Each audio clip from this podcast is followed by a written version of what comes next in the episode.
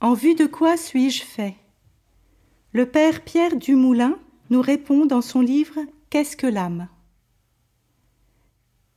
Saint Pierre Chrysologue disait Homme, pourquoi cherches-tu comment tu as été fait Et ne cherches-tu pas en vue de quoi tu es fait? Une personne humaine ne se réduit pas à son patrimoine génétique. Ce qui, en elle, dépasse l'information que ses parents lui ont transmise, la Bible le définit comme la capacité de tendre à la ressemblance avec Dieu. On appelle cela liberté, responsabilité, conscience, amour. L'homme est créé à l'image et en vue de la ressemblance, dit la Genèse. L'image est donnée, la ressemblance s'acquiert.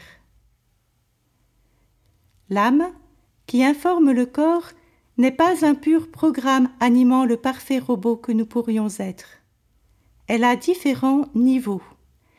Et c'est là que réside la liberté de tout être humain, sa dignité souveraine. Si développées soient-elles, les fonctions humaines, qu'elles soient physiques ou bien sensitivo-affectives, sexuelles et même mentales associatives, sont végétatives ou animales.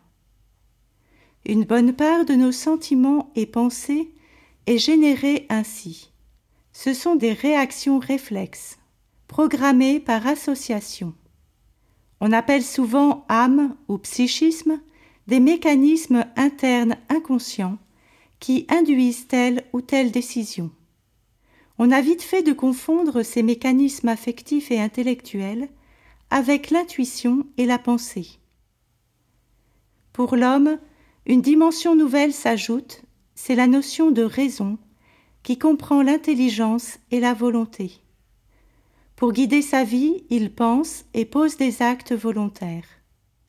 La raison est un peu comme le gouvernail d'un bateau. Elle doit diriger, guider les affections et les passions instinctives qui sont des débordements de l'anima livré à elle-même et au péché. En développant son attention et sa volonté, l'homme apprend à gérer, à guider sa nature, à prendre une distance par rapport à ses réactions instinctives, à les soumettre à une loi supérieure. C'est le règne des vertus ou des vices, suivant la plus ou moins grande maîtrise de soi. La majeure partie de la vie animale est inconsciente et gère bien des réactions que nous croyons libres. Mais il ne faut pas confondre ces réflexes physiques, sexuels, émotifs ou autres qui induisent nos réactions avec des attitudes de la raison non réfléchie, mais très intelligentes, et des actes de volonté qui sauvent.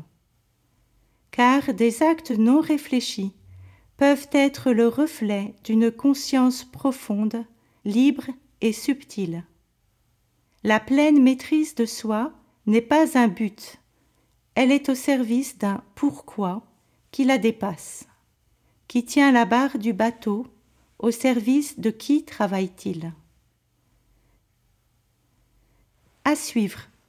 Une autre dimension vient dépasser la raison, c'est la conscience.